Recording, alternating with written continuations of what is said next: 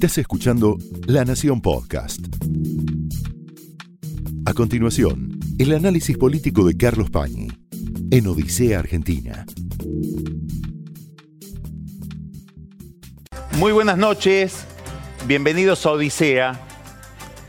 La política está sometida a un enorme estrés, se tensan las relaciones políticas, se tensan los conflictos, se agudizan los conflictos, mucho nerviosismo y grandes dirigentes políticos que se van a la banquina, que se exceden y pierden las formas. Recién vimos en Terapia de Noticias un adelanto de una entrevista de Pablo Sirven a Elisa Carrió, que se va a conocer el lunes que viene esa entrevista, pero en el adelanto Carrió dice que el ministro de Justicia del gobierno, Germán Garabano, es un imbécil. Bueno, es uno de los datos, solo uno, que pinta este momento de ebullición de la vida pública, este momento donde el nerviosismo de los políticos los vuelve por, momentos, los vuelve por un instante irreconocibles, o por lo menos irreconocibles respecto del espejo en el que esperan mirarse o de la imagen que piensan o pretenden o han pretendido proyectar sobre la ciudadanía. En este contexto de exceso, de transgresión, de reacciones inesperadas y nerviosismo, hay que poner al presidente de la Nación pidiendo la destitución de un juez, del juez Alejo Ramos Padilla. Es un episodio verdaderamente raro por varias motivaciones, por varias peculiaridades, por varias razones. El juez Alejo Ramos Padilla es un juez federal de Dolores que está tratando el caso de el espía Marcelo D'Alessio. Después vamos a describir bien de qué se trata. Este juez fue al Congreso invitado por la Comisión de Libertad de Expresión, que preside Leopoldo Moró, con la excusa de que en las investigaciones de esa causa por espionaje aparecen persecuciones a distintos periodistas y contó, relató, en qué consistía esta causa y mencionó muchas pruebas de la investigación. A esa sesión de la Comisión de Libertad de Expresión asistió solamente el kirchnerismo, que después montó alrededor de la presentación de Ramos Padilla un show político. A raíz de esto, el presidente de la Nación instruye al Ministerio de Justicia, que tiene un representante en el Consejo de la Magistratura, Juan Bautista Maíquez, para pedir la remoción del juez Ramos Padilla.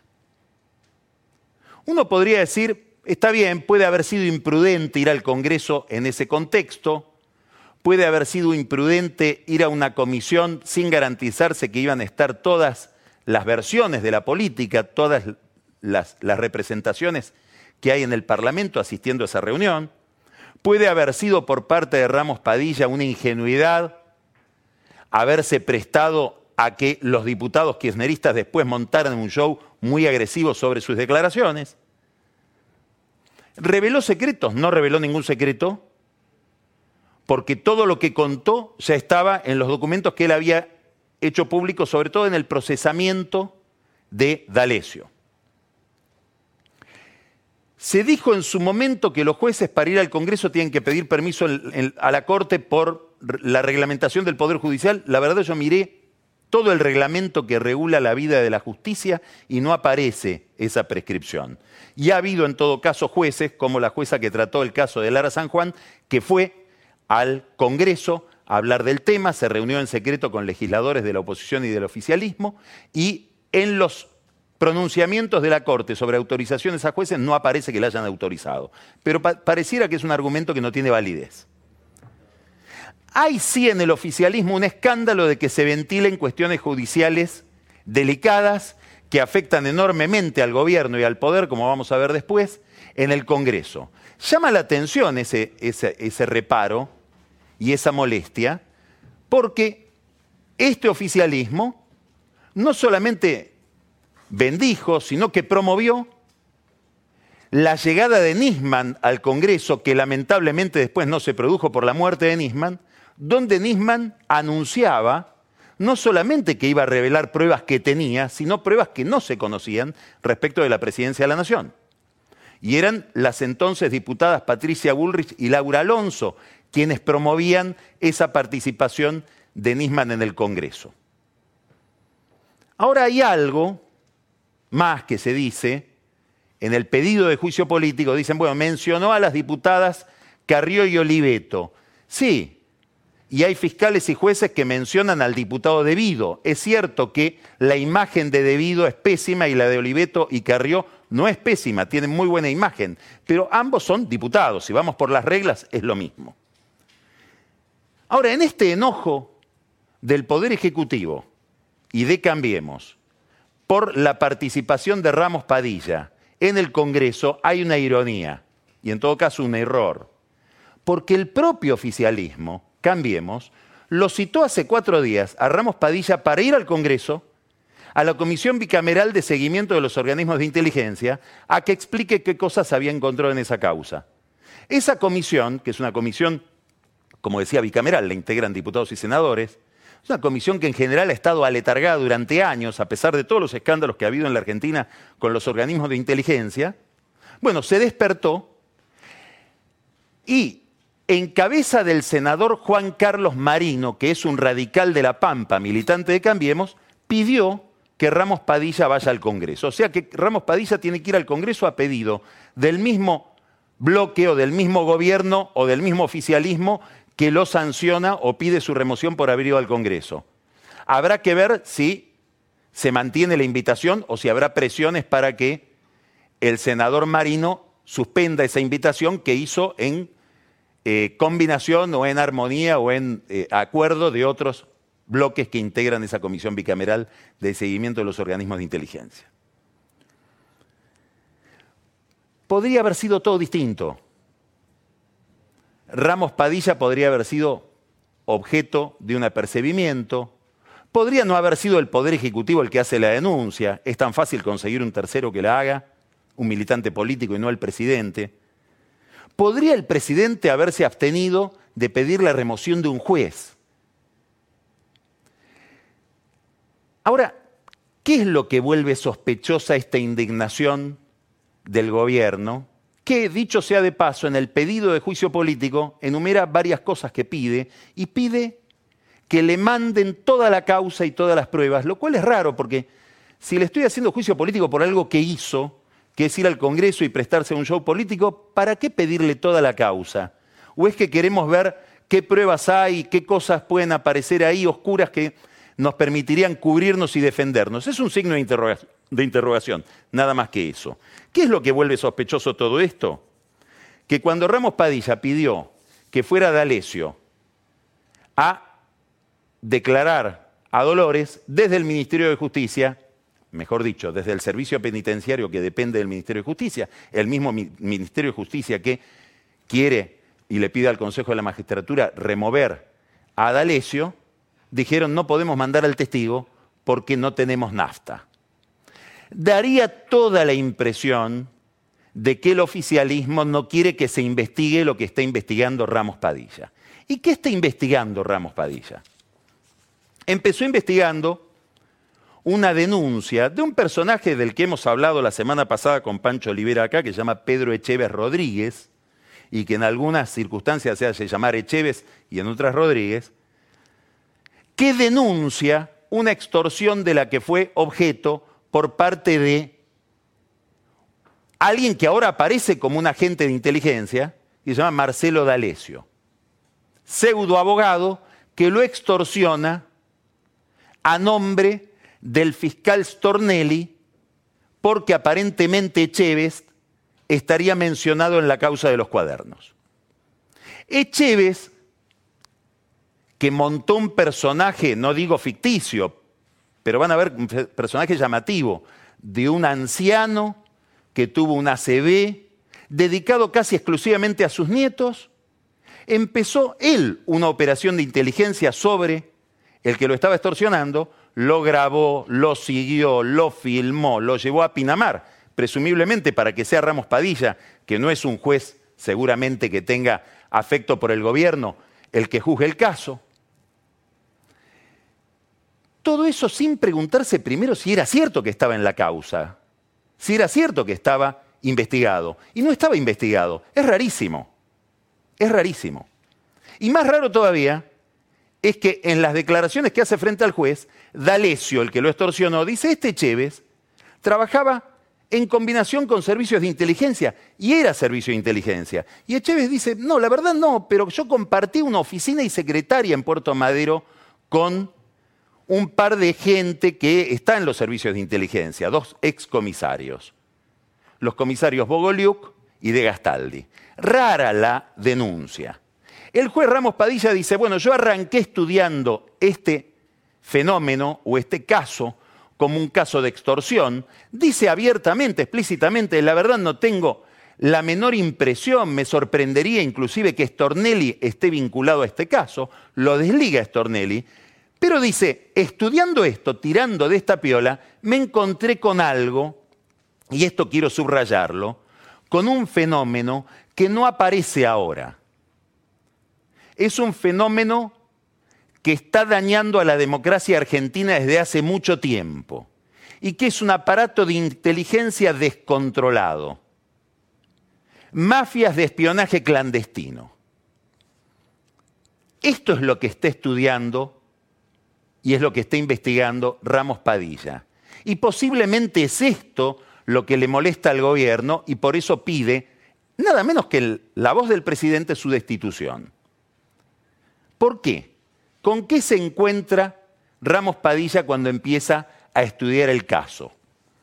Primero, le hace un allanamiento a D'Alessio.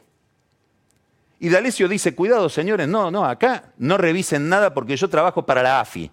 Que venga Arribas, el director de la AFI, el que me hizo estar detrás de Echeves, porque yo a Echeves lo estaba no extorsionando, sino investigando, dice para cubrirse, es el comisario Bogoliuk. Uy, qué curioso, el mismo que compartía oficinas con Echeves. Y, y Bogoliuk trabaja para la AFI, igual que el comisario o excomisario de Gastaldi. Obviamente la AFI dice, nosotros no los conocemos porque son agentes inorgánicos. Agentes orgánicos con nombre y apellido, en la AFI hay dos, solo dos. Gustavo Arribas y Silvia Magdalani. Todos los demás son todos agentes secretos, por eso es un organismo secreto. Se encuentra Ramos Padilla con que aparentemente, y esta es una causa que está en curso, D'Alessio realiza una operación en Rosario que después el gobierno de Rosario verifica tratando de conectar fraudulentamente al socialismo que gobierna la, ciudad de la provincia de Santa Fe y que es opositor del gobierno nacional con el narcotráfico de los monos. Se encuentra Ramos Padilla con militares, concretamente dos, Schettino y Vives, ligados a Carrió, que con conocimiento de Carrió o sin ese conocimiento realizarían en combinación con D'Alessio tareas de espionaje en contra de funcionarios acusados de kirchnerista, empleados acusados de kirchnerista en la aduana, en la época de Gómez Centurión. Esto es lo que hace que nombre a Carrió y a Oliveto Ramos Padilla en el Congreso se encuentra con distintos informes de inteligencia, que claro, uno dice son informes de inteligencia, tiende a pensar debe ser cierto, pueden ser todo mentira. Concretamente hay uno que por la información que yo tengo es todo falso. Pero donde D'Alessio lo informa a Bogoliuk, es decir, a este comisario que reporta a la AFI, de cuestiones que tienen que ver con la vida personal de María Eugenia Vidal y con relaciones entre el gobierno de la provincia de Buenos Aires y un medio de comunicación, un canal de televisión, que estaba entre los que invitaba a D'Alessio como un gran prócer de la lucha contra el narcotráfico. Si esto fuera así, bueno, D'Alessio lo informaba a Bogliuk y se supone que Bogliuk a Magdalani, quiere decir que estamos en presencia de un de un espionaje clandestino de gente del gobierno contra gente del gobierno, o gente de Cambiemos contra gente de Cambiemos. Sería la AFI espiando o informando o inventando historias sobre María Eugenia Vidal y su vida personal. D'Alessio, sobre todo en el caso de Rosario, aparentemente le informa a un señor que se llama Darío, que sería Darío Biorchi. Es nada menos que el jefe de gabinete de Silvia Magdalani y cuñado de Silvia Magdalani. Nota al pie de página. Pedirle ya perdón a Jorge Triaca, pedirle perdón a Marcos Peña, todos aquellos que tuvieron que deshacerse de sus parientes dentro del gobierno por un decreto que impedía el nepotismo, porque Silvia Magdalani sigue teniendo a su cuñado como jefe de gabinete. Es una broma. ¿Qué es lo importante de esto? ¿Qué es lo importante de lo que está haciendo Ramos Padilla? Que es un juez al que el Consejo de la Magistratura acaba de poner como número uno con 94 puntos de aprobación para cubrir la vacante estratégica del Juzgado Federal de La Plata, que es el juzgado electoral el juzgado con competencia electoral de la provincia de Buenos Aires. Lo que importa de lo que está haciendo Ramos Padilla, que se metió con lo que no hay que meterse, y es el submundo de la inteligencia que contamina desde hace muchos años, y no por culpa de este gobierno, sino sobre todo por culpa de gobiernos anteriores, eminentemente por culpa del kirchnerismo, la vida de la justicia en la Argentina. Hay una contaminación vergonzosa que ofende a la democracia argentina entre servicios de inteligencia oficiales o clandestinos y la justicia, sobre todo la justicia federal. Ahí está husmeando Ramos Padilla y da la impresión de que por eso se lo quiere destituir. Durante la campaña electoral, y esto está narrado en un libro muy interesante, por lo sincero, que es un libro de Hernán Iglesias Silla que se llama Cambiamos, Jaime Durán Barba, que es el cerebro estratégico del marketing oficial, propuso, le propuso a Macri cerrar la AFI. Y Durán Barba sabía por qué lo hacía, porque él mismo fue víctima de operaciones que se hicieron durante el kirchnerismo en contra de él, comandadas sobre todo por Jaime Estiuso. Del mismo modo que fue víctima Macri de esas operaciones en la famosa causa de las escuchas de Ciro James. Cuenta Iglesias Silla que eso que estaba en un PowerPoint, de golpe desapareció del PowerPoint. Y nadie dio explicaciones.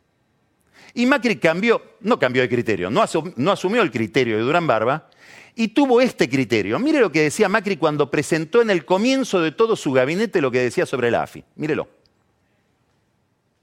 Eh, retomando la pregunta del colega de Clarín, quería preguntarle qué perfil busca de candidato para la AFI y cuál es la impronta que piensa darle al organismo. Gracias.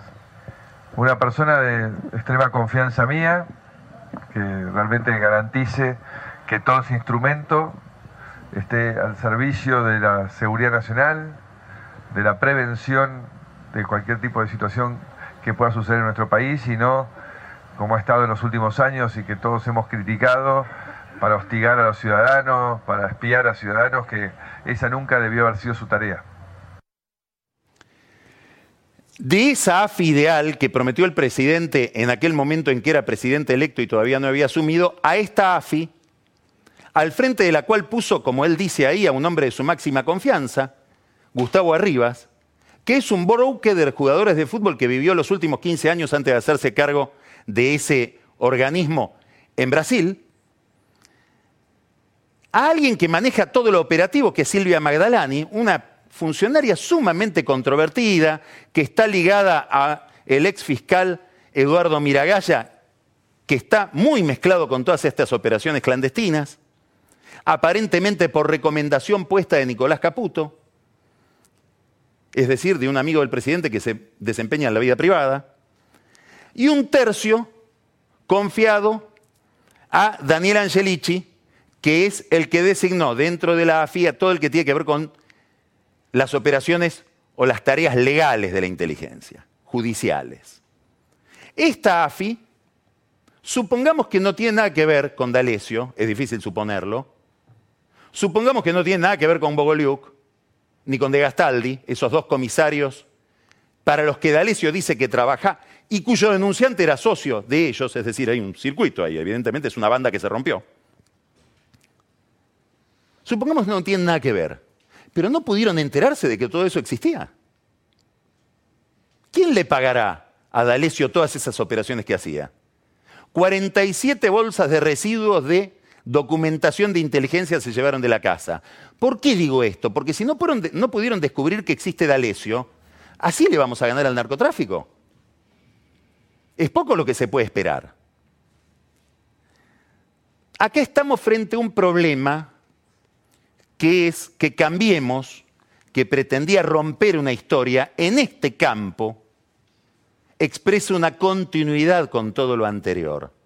Silvia Magdalani, la segunda de la AFI, está ahí por su estrechísima relación con Francisco Larcher, que era el segundo de la AFI durante casi todo el gobierno kirchnerista, era el hombre que le leía partes de inteligencia a Néstor Kirchner para que se durmiera durante la hora de la siesta. Kirchner se dormía escuchando desgrabaciones telefónicas que le leía Larcher.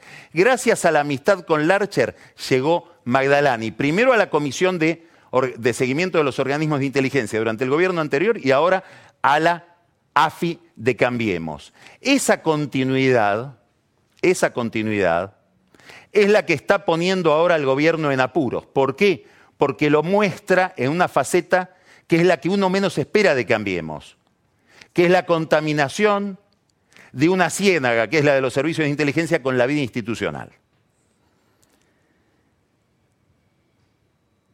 ¿Por qué esto es importante? Porque toca las garantías, afecta las garantías de los ciudadanos. Claro, usted me puede decir, ¿qué importa que se le escuchen los teléfonos a Barata y a Schiavi? Vamos a hablar dos ladrones. Carrió se hizo cargo de escuchas clandestinas del teléfono de la cárcel donde se escuchaba clandestinamente las conversaciones de estas dos personas. Bueno, ¿sabe para qué se inventaron las garantías? Para aquellos que uno los mandaría presos sin juicio. Teresa de Calcuta no necesita garantías, no necesitaba garantías. Las garantías fueron inventadas para proteger los derechos de aquellos que por su mala imagen tenderían a ir presos sin que se les haga un juicio. La civilización occidental produjo un avance sideral al establecer el principio de presunción de inocencia y las garantías para aquellos que nos resultan repudiables, que son esos los que necesitan garantías. Entonces, no, no, no pareciera que ponemos en suspenso las garantías porque se trata de kirchneristas ladrones. Nos parecen ladrones, nos parecen repudiables, armaron este aparato clandestino y aún así merecen las garantías. Es elemental, pero por momentos lo olvidamos.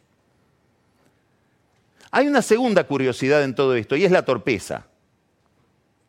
Cuando uno hablaba hace una semana de D'Alessio, entre gente medianamente informada, había que explicar quién era D'Alessio como quien explica una novela de la tarde que uno se perdió los primeros 10 capítulos. Nadie entendía muy bien cómo era la historia. Ahora que el presidente pide la destitución de Ramos Padilla, todo el mundo está sabiendo qué es lo que pasó. Si le dan un grado de visibilidad a aquello que tendrían con picardía que ocultar, extrañísimo. No me sorprendería que dentro de pocos días este tema ocupe la prensa internacional. Y la última torpeza. Si no me das economía, si me das inflación de 3,8% en un mes, dame identidad el eje central de campaña del gobierno es reclamar el voto por ser distintos. ¿En qué plano? En el plano de los valores, en el plano de la política, en el plano de la institucionalidad. Lo peor que le podría pasar a Macri de acá a las elecciones es que aparezca este nivel de opacidad, este resurgimiento de lo peor de la Argentina, que aparezca un lado B que no se esperaba de él, sobre todo porque la economía no produce las prestaciones esperadas. Esto fue el análisis político de Carlos Pañi en Odisea Argentina, un podcast exclusivo de La Nación. Escucha todos los programas de La Nación Podcast en www.lanacion.com.ar. Suscríbete para no perderte ningún episodio. Estamos en Spotify, Apple Podcast, Google Podcast y en tu reproductor de podcast favorito. Seguí escuchando La Nación Podcast.